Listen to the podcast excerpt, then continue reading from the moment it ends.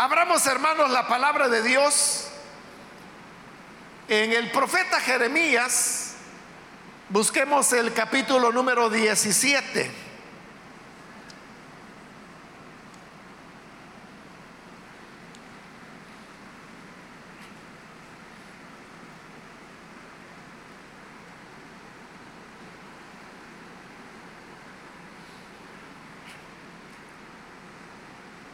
Bien, dice la palabra de Dios en Jeremías capítulo 17,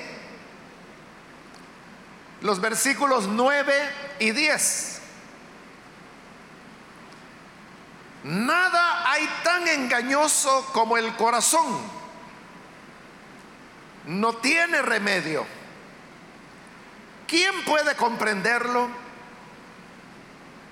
Yo, el Señor, sondeo el corazón y examino los pensamientos para darle a cada uno según sean sus acciones y según el fruto de sus obras.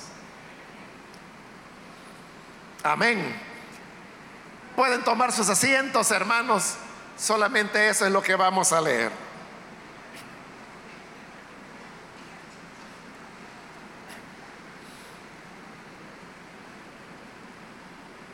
Hermanos, hay una historia de, un hombre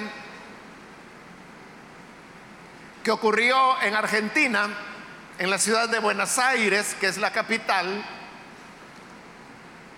Y como toda capital, usted sabe que hay en las ciudades eh, sectores privilegiados, sectores ricos, como hay también sectores más modestos, más humildes. Entonces, en Buenos Aires hay un área que se llama San Fernando y nosotros acá, usando pues nuestra nomenclatura salvadoreña, diríamos que es una colonia, aunque allá realmente se llama suburbio, pero sería una colonia eh, modesta de, de personas trabajadoras, empleados. Le estoy hablando del año de 1945. aparece este hombre que se llamaba Ricardo, Ricardo Clemen era el apellido de él. Y se instala en una casa modesta también de, San Fernando. Y sucede que él era un hombre trabajador. Él, trabajaba en una eh, empresa de maquinaria pero lo que él ganaba ahí no era mucho, de tal manera que él completaba al gasto de su familia eh, vendiendo y comprando vehículos. Es decir, compraba vehículos y luego los vendía y ahí pues él ganaba un poquito más para ayudarse en, en su economía familiar. Este hombre, Ricardo Clemen, estaba casado y tenía tres hijos varones. Y los vecinos, eh, todos concordaban en que él era un hombre tranquilo, respetuoso, muy educado. Él era bajito, de baja estatura, usaba lentes, eh, era ya casi calvo, su, su pelo era ya muy realito y había una característica y es que él era, era bien, bien metódico. Todos los días a la misma hora salía, caminaba hasta la parada de buses, ahí tomaba el autobús, se iba a la fábrica y no volvía sino ya hasta la tarde, caída la tarde. Otra vez el mismo autobús lo dejaba en la misma parada y él regresaba a la misma hora todos los días de regreso a casa. Y así por años y años y años la vida de él se desarrolló de esa manera. Usted sabe que los argentinos tienen un acento fuerte. Bueno, a nosotros nos suena fuerte, para ellos es normal, ¿verdad? Pero cuando nosotros oímos a un argentino hablar, pues lo oímos con un español así un, poco fuerte, ¿verdad? El acento. Entonces, este señor Ricardo, don Ricardo, Eh, tenía el, acento, hablaba el, español con ese acento argentino, pero también ahí al fondo se le notaba que, que su acento no era puro, sino que había eh, otras palabras o acentos, pronunciaciones que él hacía que daban la idea como que si era extranjero. Pero toda la vida sus hijos ahí fueron creciendo, se hicieron mayores de edad.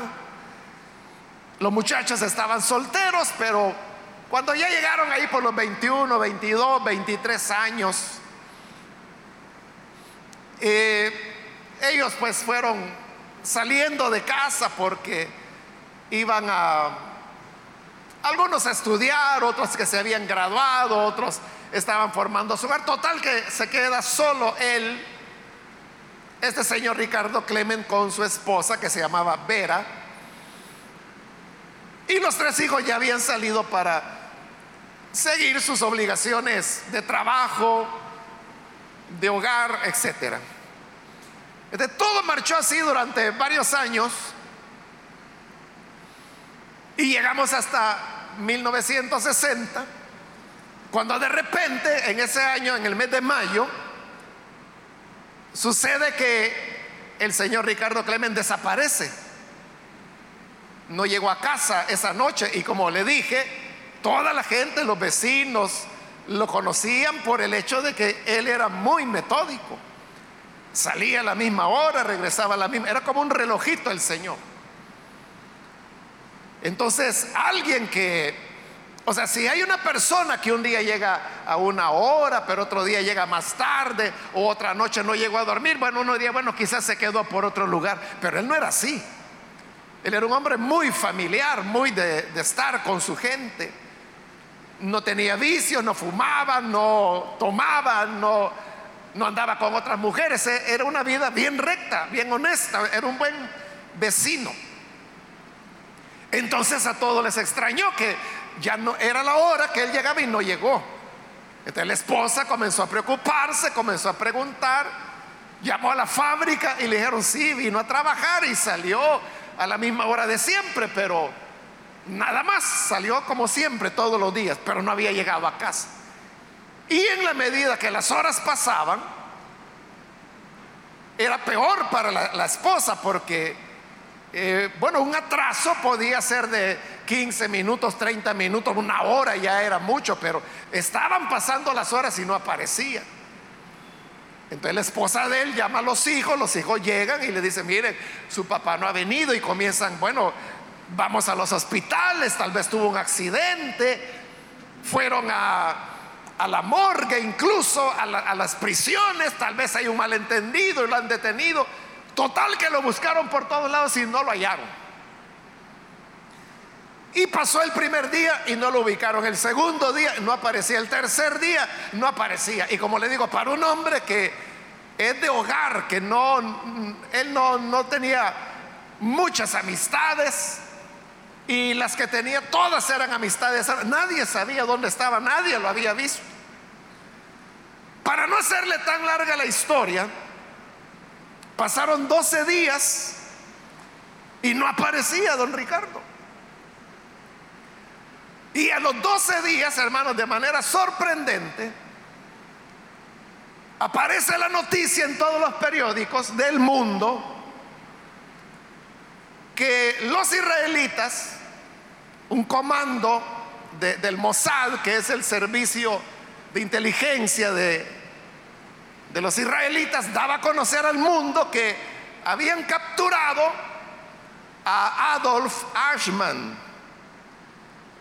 Ashman fue el oficial nazi de las SS que se le considera eh, el autor intelectual del mecanismo a través del cual millones de judíos habían sido asesinados en los campos de concentración y en las cámaras de gas durante la Segunda Guerra Mundial.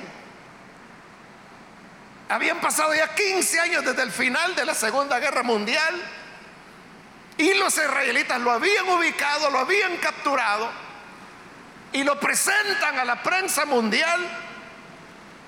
Y esa es la gran sorpresa que cuando la fotografía sale publicada, resulta que era don Ricardo. Él no se llamaba así, Ricardo Clemen era un nombre inventado, su verdadero nombre era Adolf Ashman. Y ese hombre respetuoso, hogareño, buen vecino, trabajador, honrado, honesto, resultaba que era uno de los más grandes criminales que ha habido en toda la civilización humana.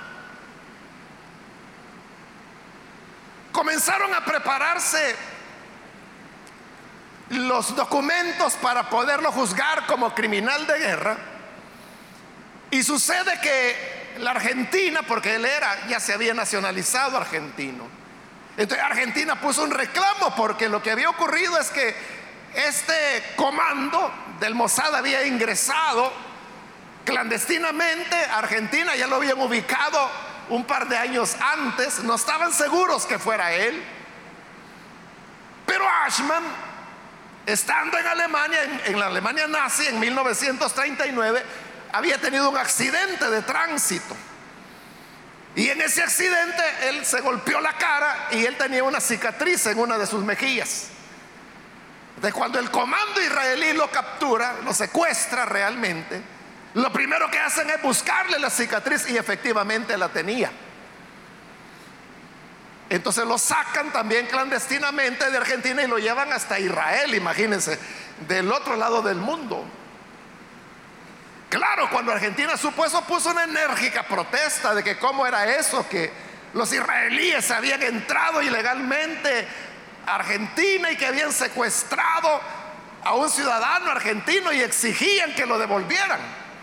Por supuesto, los israelitas no lo devolvieron, sino que dijeron, lo hemos traído porque lo vamos a juzgar. Y aproximadamente un año después, inicia el juicio en el año de 1961. Es un juicio que dura aproximadamente dos años. Y a través del juicio y de los testimonios que se pudieron escuchar, se demostró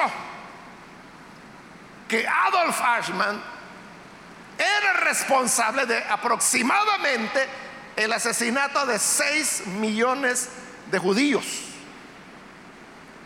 Ese hombrecito bajito, medio calvo de lentes, buen padre, buen esposo, buen vendedor de vehículos que conseguía buenas ofertas, era ese asesino. Y en toda su defensa, él lo único que argumentó es lo que los otros oficiales nazis, que al final de la Segunda Guerra habían sido enjuiciados también. Y él lo que dijo es, yo estaba obedeciendo órdenes. Entre las personas que asistieron al juicio se encontraba Hannah Arden, quien e-, era porque ella falleció, era una filósofa, aunque a ella no le gustaba que le dijeran que era filósofa, ella decía que lo que ella hacía era exponer teoría política, decir. Pero en realidad sus escritos, su pensamiento es muy, muy profundo. Era filosofía en realidad, aunque ella nunca lo aceptó. Ella estuvo presente desde el primer día del juicio hasta el último. Y como resultado de haber sido oyente del juicio, ella escribió un libro famosísimo, es el más famoso de sus libros, que se llama Ashman en Jerusalén, porque fue en Jerusalén donde él fue juzgado. Y en el libro, ella saca a luz un concepto al cual le llamó la banalidad del mal, así, así le llamó ella. La banalidad del mal, porque oyendo el testimonio de Ashman, ella percibió, Ashman no es un hombre violento. Él no es un hombre agresivo, más bien es un intelectual. Y es más, Ashman no era antisemita, imagínense. Él no tenía nada en contra de los judíos, pero mandó a matar a 6 millones. O sea, no es que él haya dado la orden, él lo que hizo fue el mecanismo. O sea, todo ese sistema de trenes en toda Europa que llevaba a los judíos detenidos, la construcción de los campos de concentración, las cámaras de gases como método industrial para asesinar, y luego los hornos donde eran quemados los cuerpos, todo eso fue idea de él. Entonces, él todo lo que argumentó es de que a él le habían dado órdenes y que lo que él hacía era cumplirlas. Y que al cumplir la orden, lo que él había buscado era la máxima eficiencia en que esas órdenes se cumplieran. Entonces, ¿de qué se trata aquí el asunto? De matar judíos. Ah, bueno, entonces hagámoslo eficientemente.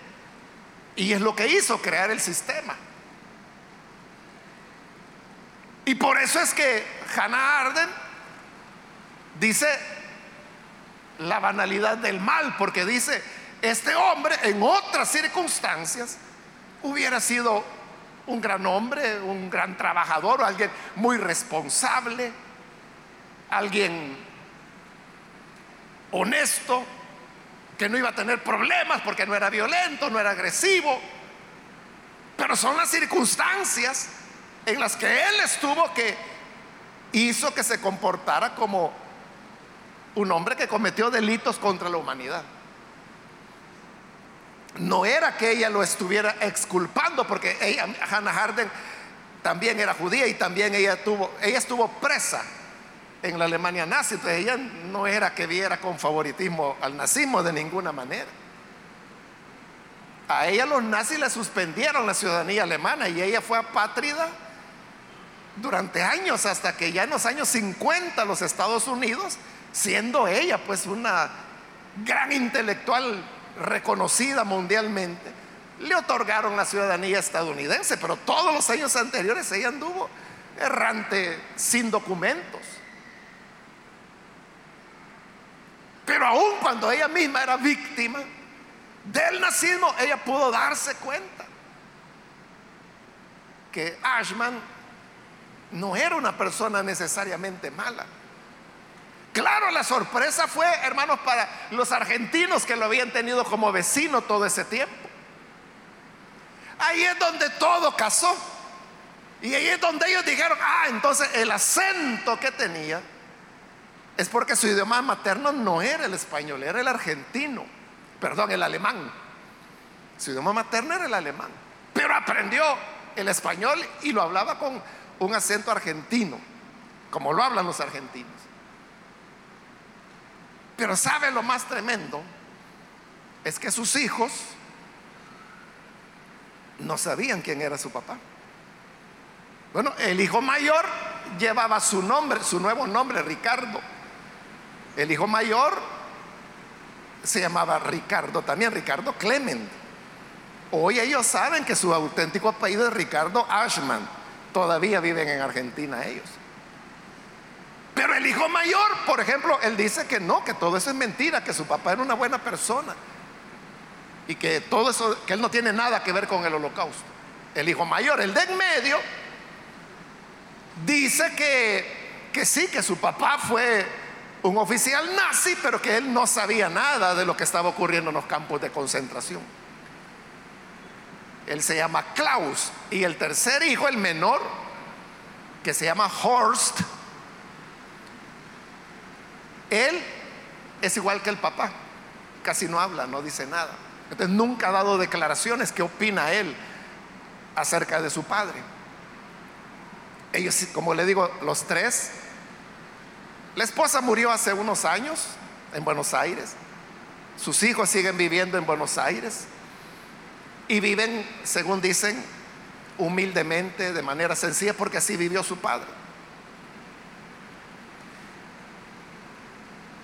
Ashman finalmente fue condenado a la muerte, a la muerte de horca. Esta sentencia fue ejecutada unos meses después de que el, tribunal israelí lo condenó por delitos contra la humanidad, lo que hoy se llama, bueno, ya se llamaban también en esa época, delitos de lesa humanidad, condenado a muerte. Lo ahorcaron y después de haber sido ahorcado, tomaron el cuerpo, lo cremaron Y las cenizas las subieron en un barco israelí que salió fuera de las aguas territoriales de Israel, fue al mar abierto, donde ya no hay fronteras.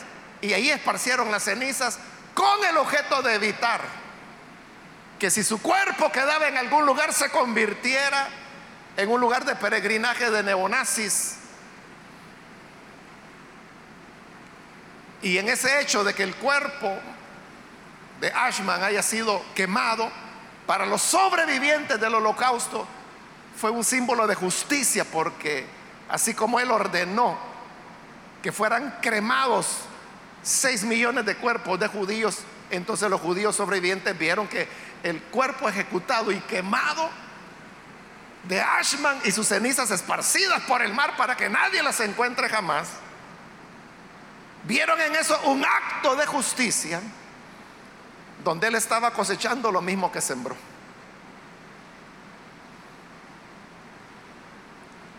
Sobre la base de esta historia, hermanos, uno entiende lo que Jeremías quiso expresar cuando en este versículo 9 dice, nada hay tan engañoso como el corazón.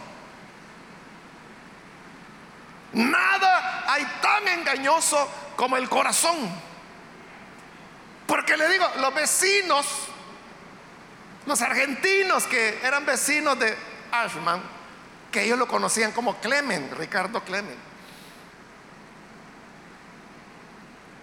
lo veían como un, un buen vecino. O sea, ellos hubieran metido las manos al fuego por él. Es una gran persona, haya vivido por años, él es un hombre hogareño, dedicado a su esposa, dedicado a sus hijos. Y era cierto todo eso. Trabajador, responsable, humilde. Pero ¿qué había en el corazón? Es lo que dice Jeremías. Engañoso es el corazón. La gente no sabía quién era él. La gente no lo sabía. ¿Cómo llegaron a dar con él? Fue gracias a un sobreviviente del holocausto, que lo había conocido a él en Alemania. Y resulta que esta persona, de casualidad, le parece que era Ashman, este hombre que había visto en Argentina. Entonces él viene e informa al Mossad. Y el Mossad es el que comienza a hacer las investigaciones que le toman tres años para determinar su verdadera identidad hasta que montan el operativo, lo secuestran y se lo llevan, porque sabían que si lo pedían y Argentina no lo iba a entregar. Entonces, ese es el oficial nazi de más alta jerarquía que fue juzgado y condenado por sus crímenes. Pero él no parecía nada de eso. Y le digo, sus hijos todavía siguen pensando que él no. Sus hijos lo que dicen es, que en determinada edad su padre le dijo, inicialmente que él había tenido un puesto en el gobierno alemán, pero solo eso le dijo. Años después, cuando ellos ya estaban un poco más grandes, les dijo que él había sido parte de las SS, que era la tropa de élite de los nazis. Pero hasta ahí llegó. Nunca le dijo quién era él, ni lo que había hecho. Sus mismos hijos. E, ellos dicen, es que Él es un padre amoroso. Él es el mejor padre que podíamos haber tenido. Claro, con ellos, que eran sus hijos. Ese es el corazón humano. El corazón humano es capaz de fingir, de engañar, de ocultar, de hacer verdadero teatro. Muchas personas tienen habilidades teatrales lo que pasa es que no saben que las tienen y no se dan cuenta que actúan como verdaderos actores. Cuando en la vida diaria presentan una imagen que no es la auténtica de ellos. Por eso Jeremías se lamentaba y decía, no hay nada tan engañoso como el corazón. No tiene remedio. Y se preguntaba Jeremías, ¿quién puede comprenderlo? ¿Quién puede llegar a entender en realidad lo que hay en el corazón del hombre? ¿Cuántas veces usted no ha sido víctima del engaño? Por diversas razones y en diversas circunstancias. Quizás alguien que le dijo, mire, tengo una gran necesidad. ¿Me puede prestar 300 dólares? Pero le presentó un teatro de tal manera que usted dijo, hombre, pobre persona esta, la voy a ayudar. Y usted le prestó el dinero. Jamás volvió a ver ese dinero. Porque engañoso es el corazón del hombre. No tiene remedio. Y tal vez usted se pregunta, ¿cómo puede haber gente así? ¿Cómo puede haber gente que miente, engaña? Ahí le estoy poniendo un ejemplo de un préstamo, pero puede ser, hermano, de que le robaron una propiedad, le robaron una casa. Puede ser de que alguien le fingió amor eterno y le dijo, yo por ti moriré. Y en las primeras de cambio el campeón desapareció. Y la persona se queda pensando, ¿cómo pudo ser? ¿En quién puede confiar uno? Hablando, hermanos, de abuso sexual, las estadísticas, las más actualizadas, que las estaba oyendo hace dos días apenas, lo que establecen es que en el 94%, 94% de los casos de abuso sexual, el abusador es una persona a quien la víctima conoce.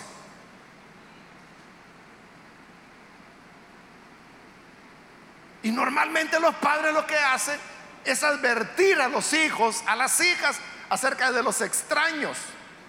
Él dice, mira, tené cuidado cuando andes por la calle, tené cuidado con gente rara, con gente desconocida. Eso se le dice, ¿verdad? Le dicen a los hijos, nunca te vayas a subir al vehículo de un desconocido. Puede ser tu compañero de estudios, pero si no lo conoces, no te subas. Entonces, los padres se enfocan en los desconocidos y hay desconocidos peligrosos. Son el 6% de los casos. Pero el 94% de los casos de abuso son conocidos de la víctima. Entonces, como la orientación va en el sentido, no te subas a carro de desconocidos. Entonces, pero si es el vecino, ah, si me subo porque si lo conozco. Ah, es el abuelo, me subo porque es el abuelo. Es el primo, es el tío, es el vecino. Así es como se produce. ¿Por qué? Porque el corazón es así. Engañoso. Por eso es que este mismo capítulo, solo que un poco más adelante, el profeta dice que no hay que confiar en el hombre. Se lo leo, versículo 5 dice, maldito el hombre que confía en el hombre Maldito el que se apoya en su propia fuerza y aparta su corazón del Señor. Te está diciendo que no hay que confiar en nadie. Y dice, ay de aquel que confía aún en él mismo. Porque incluso nosotros podemos engañarnos, pensar. Usted dice, no, yo una cosa así no la haría. Lo que ocurre es que no se le ha presentado la oportunidad. No se han dado las condiciones. Pero si estas condiciones se dieran, en realidad, ¿qué haría usted? Si usted dice, no, no, no, yo no, ¿cómo va a creer? No, a mí me han educado de manera diferente. A eso se refiere el profeta cuando dice, maldito el que se apoya en su propia fuerza, el que está confiado en que no, yo no lo voy a hacer. Entonces, ¿quién puede conocer el corazón? Nadie. Nadie. Sin embargo, el versículo 10 que también leímos, dice, yo el Señor sondeo el corazón, examino los pensamientos.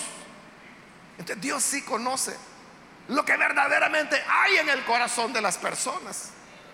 Y esto es lo serio porque nosotros no vamos a dar cuenta delante de los vecinos, delante de la familia delante de la iglesia o delante de los diáconos delante del pastor. No, vamos a dar cuenta delante de Dios. Pero Dios dice que examina nuestros pensamientos.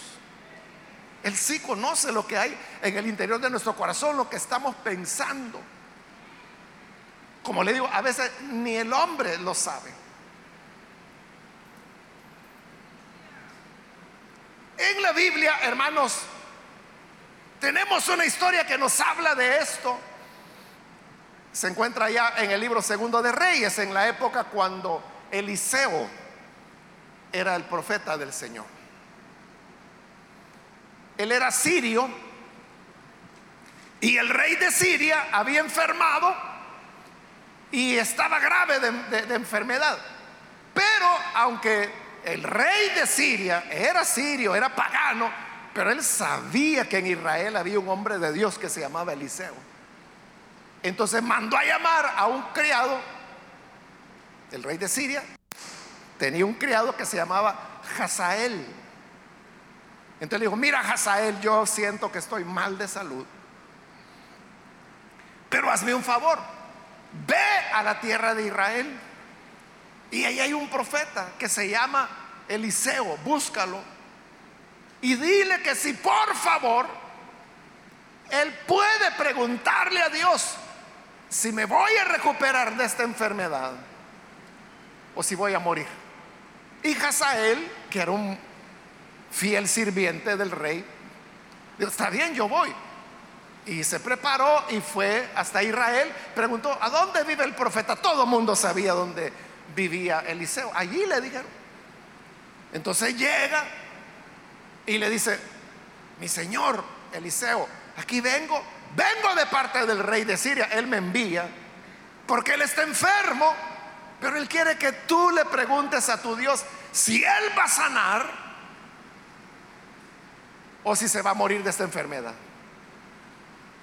Entonces viene Eliseo y le responde, él se va a sanar de la enfermedad. Ah, qué bueno, dijo Hazael. Qué bueno que mi, mi rey va a recuperarse. Pero Eliseo se le quedó viendo fijamente. No le quitaba la vista a Hazael. Y Hazael vio que Eliseo lo estaba viendo. Pero Eliseo no le apartaba la vista y lo vio con tanta, con tanto foco, que Hazael hasta se avergonzó. Y dijo, ¿por qué me ve así? Y de repente Eliseo comienza a llorar, lo sigue viendo, pero comienza a llorar. Entonces él se sorprende y dice, bueno, ¿qué pasa aquí? Y le pregunta mi señor, ¿y por qué está llorando? Y viene Eliseo y le responde, lloro porque yo sé lo que tú vas a hacer. Yo sé que tú vas a atacar a mi pueblo, vas a atacar a Israel. Vas a destruir sus ciudades, a sus jóvenes los vas a matar, a los niños los vas a despedazar, a las mujeres embarazadas les vas a abrir el vientre, vas a hacer una masacre entre mi pueblo. Y Hazael dice, Dios mío, pero ¿cómo? Si yo no soy nadie. Y dijo estas palabras, yo no soy nada más que un perro. Y yo que no soy nadie ¿Cómo voy a hacer semejantes cosas en contra de Israel? Fíjese el concepto que Hazael tenía de él mismo. Lo que él dijo, no, yo jamás voy a hacer algo así. Abrirle el vientre a una mujer embarazada, ¿cómo va a creer? ¿Qué, dice? Que yo voy a despedazar a los niños israelitas. Niños, no, ¿cómo va a creer? Yo no tengo corazón para eso. Además, yo no soy nadie. ¿Cómo va a ser? No, no, de ninguna manera. Y viene Eliseo, es que todavía no te he contado toda la historia. Lo que sucede, Hazael le dice, es que tú vas a ser el rey de Siria. Y ¿cómo va a creer? Si yo soy nada más un siervo, soy el esclavo del rey. ¿Cómo va a ser? Yo, soy el menos indicado. Eso es imposible que yo llegue a ser rey de Siria. Pero se lo estaba diciendo el profeta de Dios, el hombre de Dios. Entonces Hazael dice, bueno, Eliseo, gracias.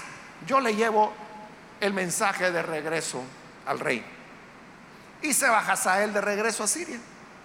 Cuando llega a Siria, el rey de Siria le dice, ah, bienvenido, ¿qué tal te fue? Bien. ¿Encontraste al varón de Dios? Sí. ¿Hiciste la consulta? Sí. ¿Y qué dice el varón de Dios? Lo que dice es que de esta enfermedad vas a sanar.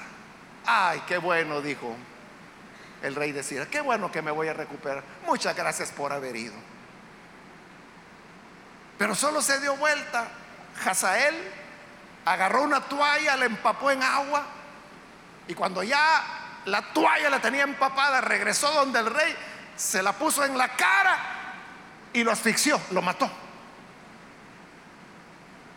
Y se convierte en rey Hazael. Y más adelante hace lo que Eliseo le dijo que iba a hacer. Fíjese el corazón del hombre. Cuando Eliseo le dijo, tú vas a hacer esto contra Israel. No, yo no. ¿Cómo va a creer? Yo, si yo ni siquiera puedo matar una mosca.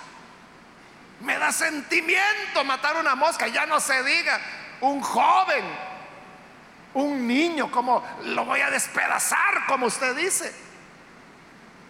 Él no conocía su corazón. Pero Eliseo veía el futuro y sabía lo que iba, por eso lloraba.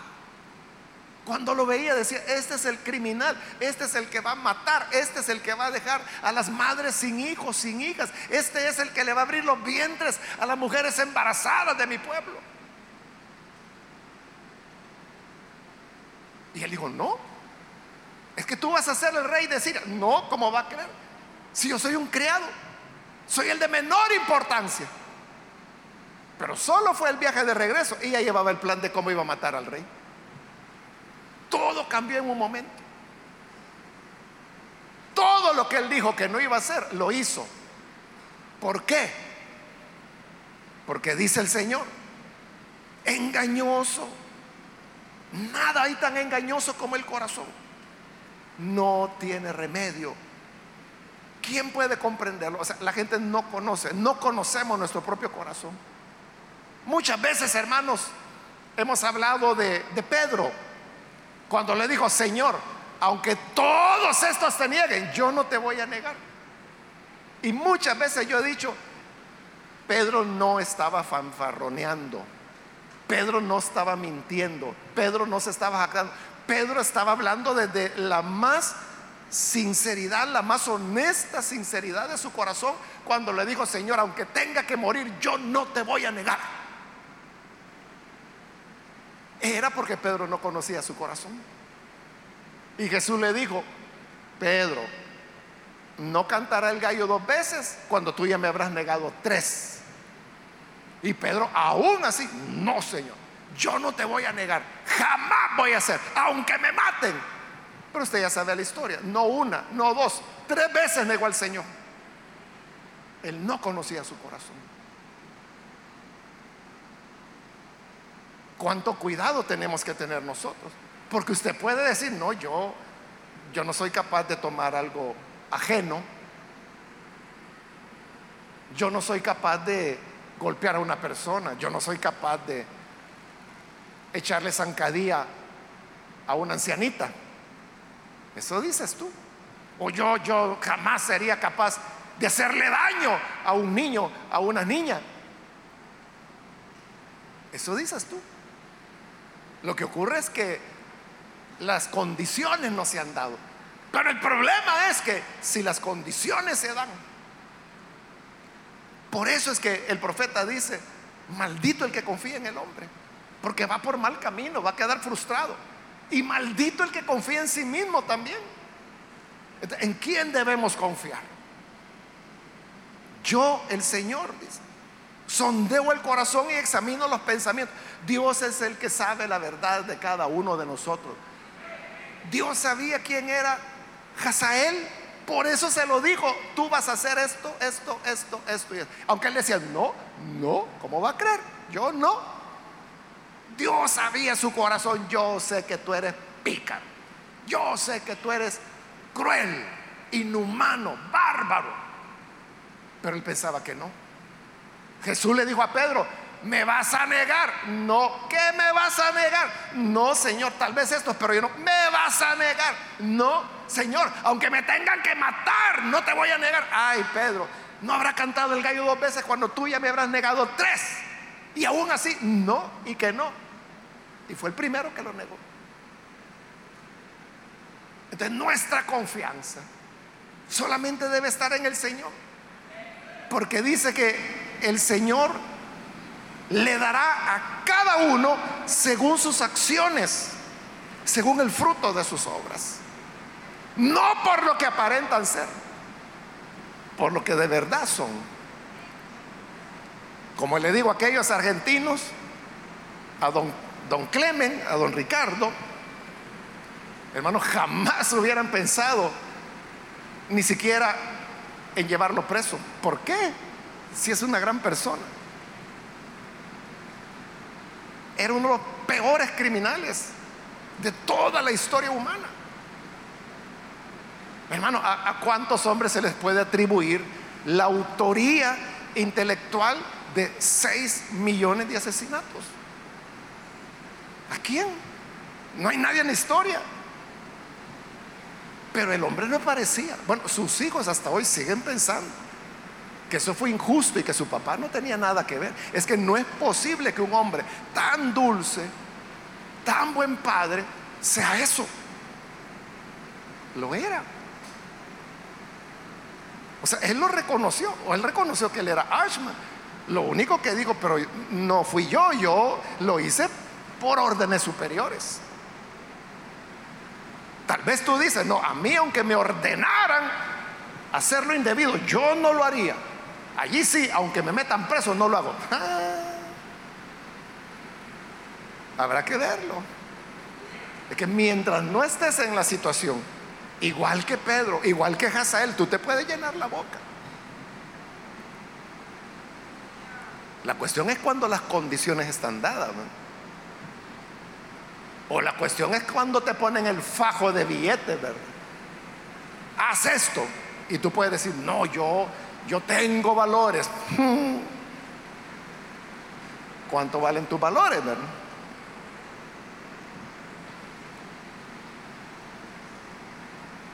Para muchos tiene un precio.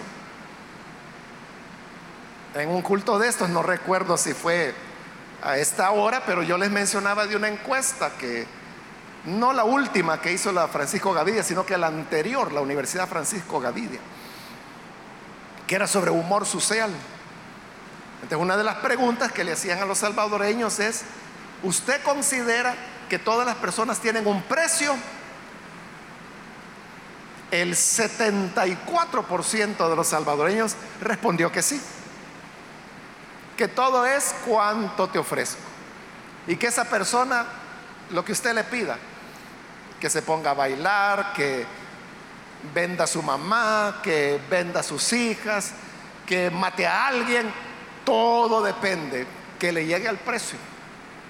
Entonces, cuando el 74% de las personas de una población dicen todo tiene su precio, estamos graves, hermano. Estamos graves porque entonces es solo cuánto te ofrecen.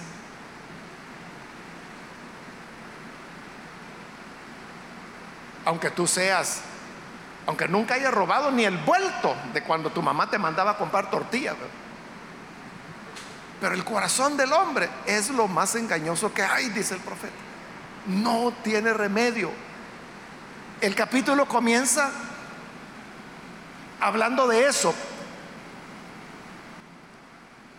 Dice el versículo 1, con cincel de hierro grabado está con punta de diamante sobre la tabla de su corazón y sobre los cuernos de sus altares el pecado.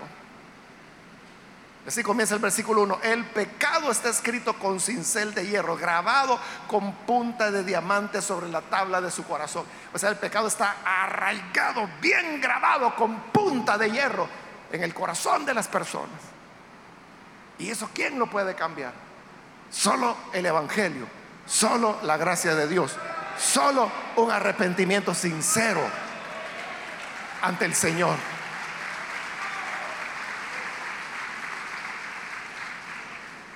No confiemos en nadie, ni confiemos en nosotros mismos. Solo confiemos a la gracia de Dios, que es la que nos puede conducir a tener un corazón nuevo como al Señor le agrada. Vamos a orar, vamos a cerrar nuestros ojos. Y antes, hermanos, de hacer la oración, yo quiero invitar si hay con nosotros algún amigo o amiga que todavía no ha recibido al Señor Jesús como su Salvador. Pero si usted ha escuchado la palabra y hoy ha llegado a comprender lo riesgoso que es el corazón humano. Por eso, hermanos, es que no debemos confiar mucho en promesas. Ayer nada menos una hermana me decía que se sentía decepcionada, me dice. Y me contaba que una persona de mucha confianza de ella le había ofrecido ayuda para sacarla, para que se fuera del país. Y a la hora de la hora no hubo nada. Ese, es el problema de confiar. A veces es familia, a veces son los mejores amigos, a veces son los más cercanos, como Pedro era el más cercano a Jesús. Pero el corazón no tiene remedio. Solo el Señor puede cambiarlo. Entonces, si tú dices, es que yo quiero tener la fuerza de voluntad para cambiar. No, no hay fuerza de voluntad que te pueda ayudar. Lo que necesitas es un cambio de corazón. Y eso solo Jesús lo puede hacer. Yo quiero invitar entonces si hay con nosotros algún amigo o amiga que necesita venir al Señor, recibirlo como Salvador. Por favor, en el lugar donde se encuentra, póngase en pie. Si usted desea recibir a Jesús como su Salvador, y vamos a orar por usted. ¿Hay alguna persona, algún amigo, amiga que necesita recibir al Hijo de Dios? Póngase en pie. Y vamos a orar por usted. Reciba al Señor. El ponerse en pie lo que significa es yo quiero que oren por mí. Yo quiero que el Señor me cambie. Yo quiero que Él me dé un corazón nuevo. Si ese es tu deseo, ponte en pie. Ven al Hijo de Dios. Ven a Jesús. En Él hay perdón. En Él hay vida. Hay alguien que necesita recibir a Cristo. Póngase en pie. Venga, queremos orar reciba al Señor. Es un momento para acogerse a la gracia de Dios. Hay alguien que necesita venir, póngase en pie. Puede venir con toda confianza. También quiero ampliar la invitación. Si hay alguna persona que necesita recibir o reconciliarse con el Señor. Si usted ya creyó en el Señor, ya le sirvió por un tiempo en su vida, pero se apartó, pero hoy necesita reconciliarse, póngase en pie también en este momento y vamos a orar por usted. ¿Hay alguna persona, algún amigo o amiga? Que necesita reconciliarse, póngase en pie. Venga hermano, venga hermana.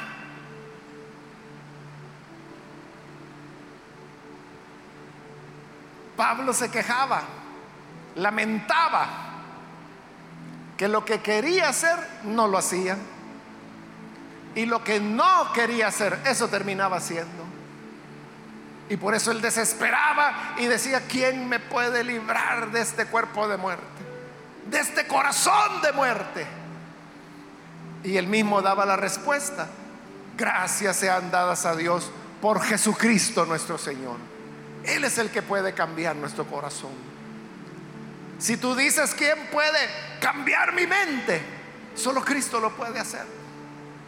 ¿Hay alguna persona? ¿Algún amigo que viene a Jesús por primera vez? Es su oportunidad. Muy bien, aquí hay una persona, Dios la bendiga, bienvenida. ¿Alguien más que necesita venir? Puede ponerse en pie en este momento. Alguien más que necesita entregarse al Señor. Muy bien, aquí hay otra persona que se pone en pie, Dios lo bendiga. Bienvenido. Alguien más que necesita venir al Señor.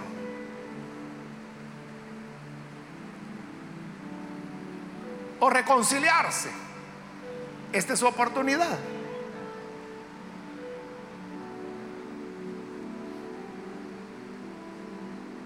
Voy a hacer ya la última llamada y luego oramos.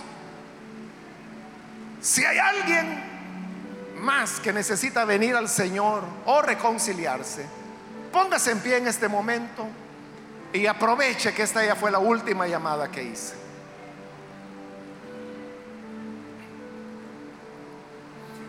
A usted que nos ve por televisión, quiero invitarle para que se una con estas personas y reciba también al Señor.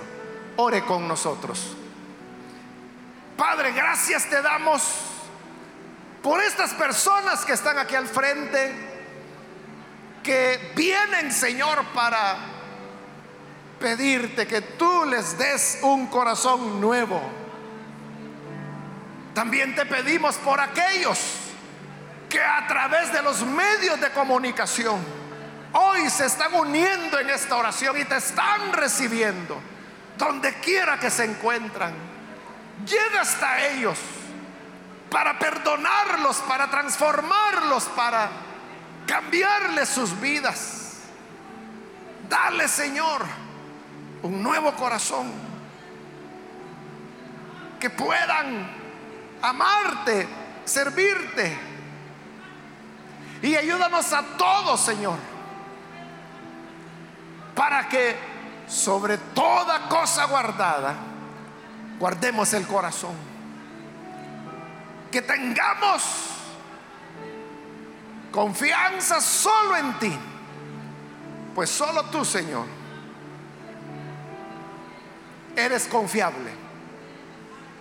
Y solo tú conoces las interioridades del corazón. Ayúdanos a no tomar decisiones trascendentales sin antes consultar contigo, sin antes preguntar tu guía, tu luz, para no ser engañados. En el nombre de Jesús, nuestro Señor, lo pedimos. Amén.